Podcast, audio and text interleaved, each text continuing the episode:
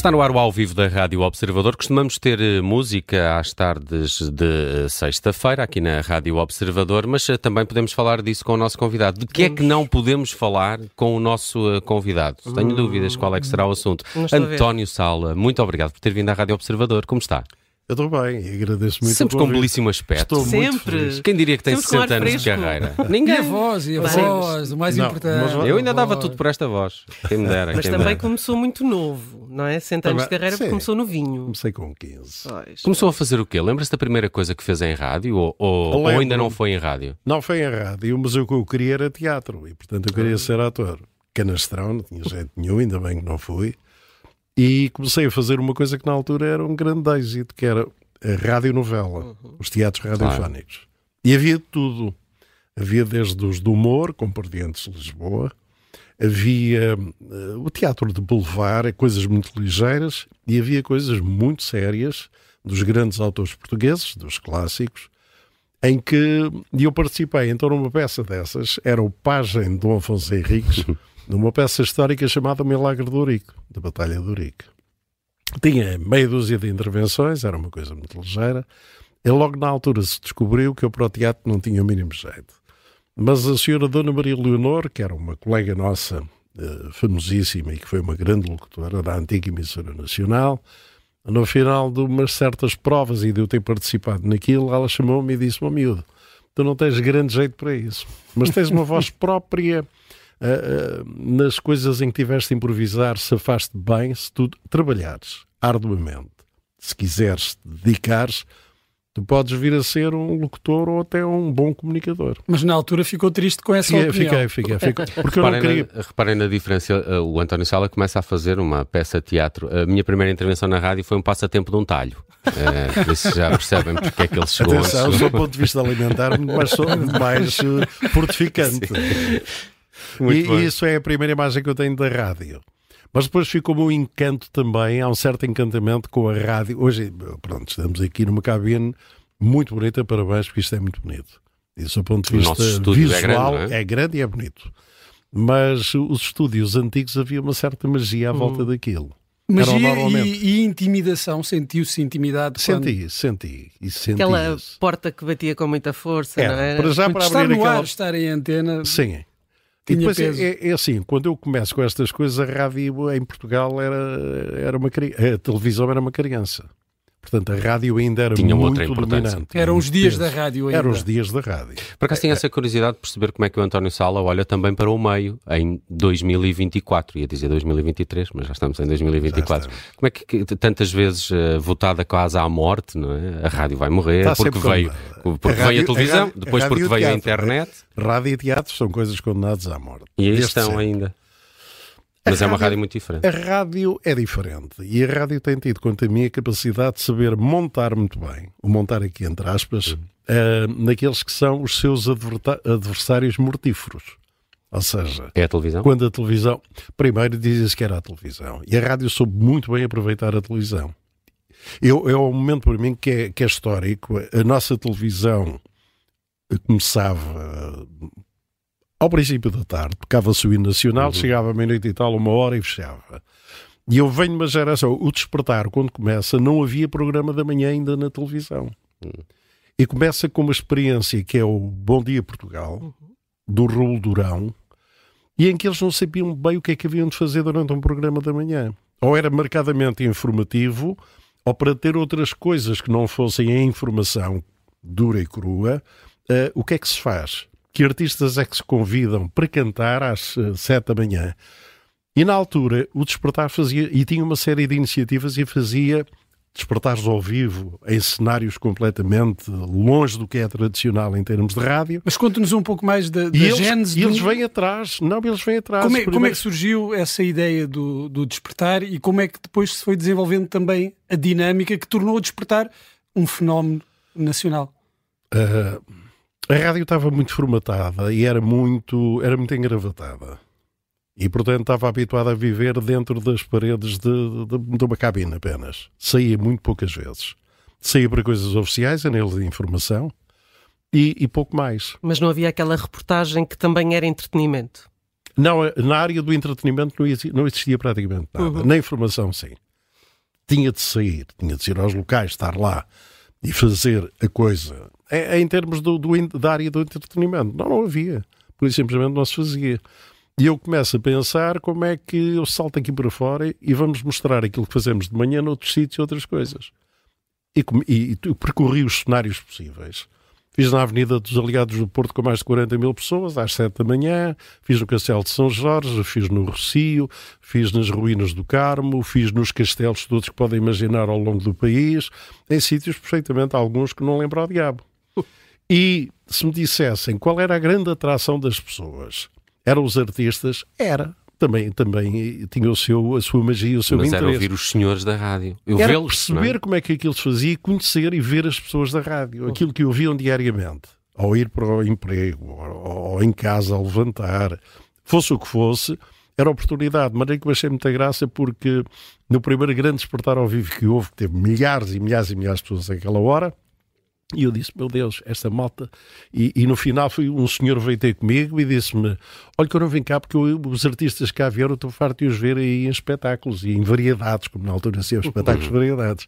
Nós viemos cá para conhecer o Olga e para o conhecer a si, pá. É, isto é uma coisa impressionante. E o António, era, na altura, eh, e com um programa de rádio, e sobretudo com o programa de rádio, tornou-se a figura mais popular eh, entre os portugueses, superando até Mário Soares, isto em meados dos anos 80. Mas, mas vamos lá ver uma coisa. O Mário Soares eh, era político, era primeiro-ministro, tinha de carregar impostos, tinha de fazer coisas, umas muito boas, Menos mas outras populares. menos agradáveis.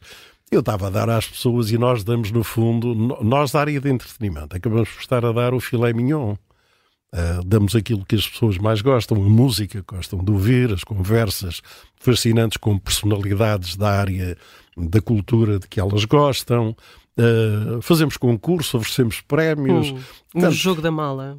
Uh, sim, o jogo da mala. Ainda hoje é engraçado que aquilo é, é- foi um fenómeno em termos de concurso e de popularidade incrível. incrível. Uma das coisas que eu também recordo muito do António Sala eh, eram os livros, os livros de anedotas. Editou uma série deles e de foram histórias. dois, foram dois. Eu- eu- e às vezes via a fotografia, da- mas o António Sala também escreve livros. E é- este tipo de, de produto popular, parece-me que o António Sala quase fez tudo, porque escreveu altura, canções. Na altura não havia muito a tradição disso. Aliás, o mérito não é meu. Eu lembro-me que numa das primeiras emissões eu contei uma anedota. Não me lembro qual, não me peçam que eu não, não, não me recordo. Mas contei uma anedota e passado dois, três dias começo a receber montanhas de cartas. Na altura ainda não havia e-mails, nem pouco mais ou menos, a net ainda não tinha nascido. E começo a receber cartas de ouvintes que me mandavam anedotas e diziam, então e conte lá esta. E o meu problema começou a ser, disse, bem, tenho de criar uma rubrica diária enquanto uma anedota ou duas. Então passei a contar uma anedota por hora, que já dava três por dia.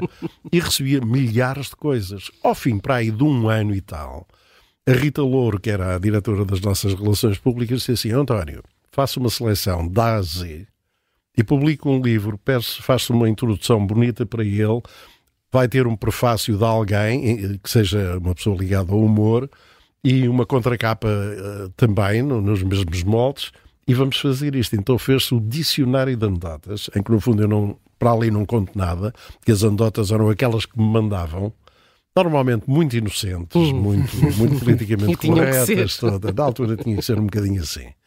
Ainda por cima, a liberdade de contar as coisas na Católica não é propriamente a liberdade Claro. nessa altura que hoje nós temos aqui com a nossa conversa, não é? Sim. Ou, ou das coisas que poderíamos agora dizer. Isso, isso era, uma, era uma dificuldade na altura. O António foi para, para a Renascença no final dos anos 70. Foi em 79. E a Renascença na altura não era líder de audiências, mas tornou-se líder de Era, audiências. era a terceira estação. Isto era cíclico. Ganhava o Rádio Clube Português, normalmente, que hoje é comercial, Uhum. eh, e o segundo lugar era discutido com a RDP. Eh, Mas pôs, a, mas era- pôs a Renascença em primeiro lugar. Ah, não, não digam que fui eu, quer dizer, há uma série Foi. Há os astros alinhados. Não, não, não. Astros alinhados. Não é? Ah, não, me não me disseram, ninguém me disse para eu escolher a locutora. Disseram: olha, há uma senhora no Porto, que é a Dona Olga Cardoso, ela faz, costuma fazer do Porto intervenções matinais em que fala do tempo, do trânsito e a previsão para o dia seguinte. Ah, não a vamos deixar fora, você conserve-a. E eu tive uma conversa telefónica com ela, nunca mais esqueci. Uns três dias antes de começar a fazer o programa, e disse-lhe: Olga, não tenho prazer em conhecer, vamos trabalhar juntos. E ela disse: Eu estou prontinha para ter aquelas intervenções. Mas a conversa foi tão saborosa com ela e foi tão gira e ela tinha uma voz tão fresca. Naquilo, estivemos para aí, sei lá, 20 minutos ao telefone, que eu quase ao terminar disse-lhe: Vamos fazer uma coisa, Olga, amanhã não esteja pronta só para as rubricas que faz.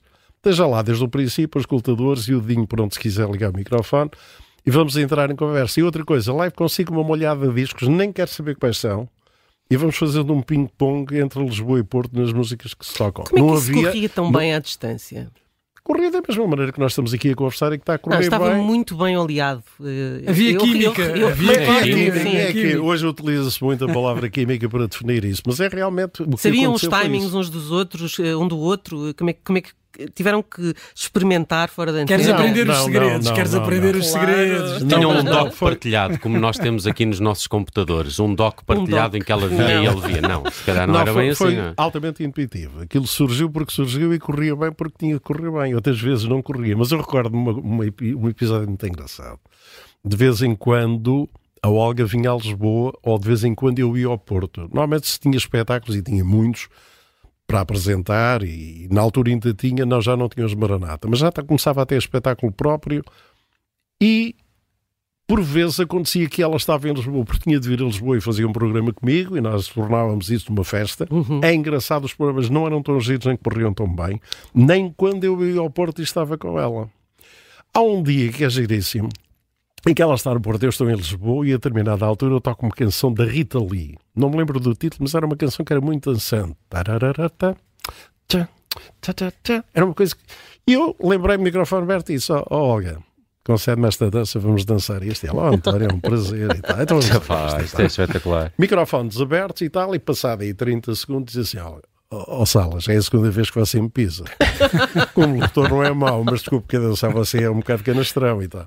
E eu, Olga, peço imensa desculpa. Vamos lá, agora temos esta voltinha e tal. Tivemos aquela brincadeira, chegámos ao fim, ela disse, foi um prazer. Ah, mas aprendeu um bocadinho e tal, tal, tal. Terminámos, continuámos o programa. Chega ao fim do programa, eu venho para o bar tomar, tocar, o- tomar o pequeno almoço e diz-me a funcionária do bar, e a dona Olga já cá hoje. Vem, Então, mas desculpe, eu estava a ouvir o programa, vocês Estiveram a- dançar, o a senhor até pisou e tudo e tal. E eu fiquei, disse assim, é engraçado. Nunca pensou, estou a mentir às pessoas. Não, não é, não é mentir, é, é, É magia. é, É magia, a é magia da rádio, atenção. Ah, a rádio, eu para mim, rádio e livros são as coisas que ainda conseguem ah, fazer-nos, cada um de nós, desenhar o que quer e realizar o livro como nós queremos. Estamos a ler A o música mesmo não? livro. A música, sim, também, também. É uma importância muito grande na sua vida também. Com os Maranata, mas não só. Sim, mas, uh, mas a, a música é diferente. Eu tenho consciência daquilo onde posso navegar um bocadinho bem e outras coisas onde não me meto porque eu gosto, mas se calhar não, sou, não as faço bem. Como ao teatro. Como o teatro, exatamente. Mas Não, na, música- na a música televisão, a experiência na televisão correu bem. Houve uma altura também que correu bem a partir de uma certa altura. Porque eu, quando começo em televisão, começo com as referências que eu tinha, que era o Carlos Cruz, que era o Júlio, uma série de pessoas, e eu tento fazer um bocadinho como eles. E andei durante muito tempo a representar papéis, a fazer aquilo que não era. Quando é que encontrou é que- esse, o seu registro? No primeiro concurso que eu faço a sério, que se chama Palavra Pal- Puxa palavra, Palavra, puxa palavra, palavra. e em que eu, Fazia assim com os dedos, não era? Ou- era tinha um- palavra, puxa palavra e tal. Era a única coisa que era um bocado mais teatral. Tirando isso, aquilo, quem é que está a fazer aquilo? Era eu mesmo. E fazia de quê? De António. Uhum. E portanto, aí resulta. Quem gosta, gosta, quem não gosta, não gosta, mas resulta natural e não há ali nada que seja nem plastificado, nem falso ou coisa parecida. Eu sou péssimo a ler textos, eu sou péssimo em coisas que, que têm um guião demasiado definido e que eu tenho de estar ali É espartilhado. improvisa- é E a improvisar conversar é o- assim. Mas sabe que isso é giro, porque eu na RDP, quando há nacionalização da rádio, eu vou para, para a atual Antena 1 Uhum. e o diretor de programas era o Igreja Esqueiro, um grande nome da rádio, do cinema, da televisão, mas um grande radialista. E às vezes almoçávamos e há um dia em que ele me chama e diz: Tenho um desafio para lhe fazer. E depois diz-me uma coisa que foi brutal: diz-me assim, olha. Eu hoje quis almoçar consigo, tenho um convite para lhe fazer, que é quero que você seja o realizador e apresentador do programa da manhã da RDP1, atual Antena 1. Uhum. Aquilo era um programa histórico, tinha vindo lá Artur Agostinho, Fernando Peço, Pedro Moutinho, Maria Leonor, Fernando Correia, os, os grandes monstros da rádio, tinham tido aquele programa. E, eu era, e ele disse, mas com uma condição única. Eu gosto imenso de almoçar consigo. E acho muita piada e gosto muito do Sala dos Almoços, porque você é um tipo simpático, descontraído, brincalhão e tal, tal. E não gosto nada do Sala que isso na rádio, que é improvável, que tem a voz feita, colocada, tal, tal, tal. Você, se quiser ser o Sala dos Almoços a fazer este programa, está entregue e começa já daqui a 15 dias. Se você me vai dizer que quer manter o estilo que tem, aquilo que ouço e aquilo que faz, eu não estou a convidar. E isso foi um grande passo na altura para a Antena 1. Foi um desafio, para, foi, para já foi para mim. Sim, mas para a Antena 1 também, que era é? muito mais formatada. Vocês não estão a ver, mas an- antigamente era muito... Eu estou a falar com a mesma voz com que digo bom dia às pessoas e com converso com vocês. É esta. Ah, na rádio acontecia isso com os meus colegas, entrávamos e eles estavam a conversar descontraídamente assim e depois dizia, pá, atenção, atenção. E um Ligavam chip, o é? microfone e E metiam a o voz da chip. rádio. Olá, bom dia. Não sei o que, não sei o que mais. E eu era exatamente um desses tipos.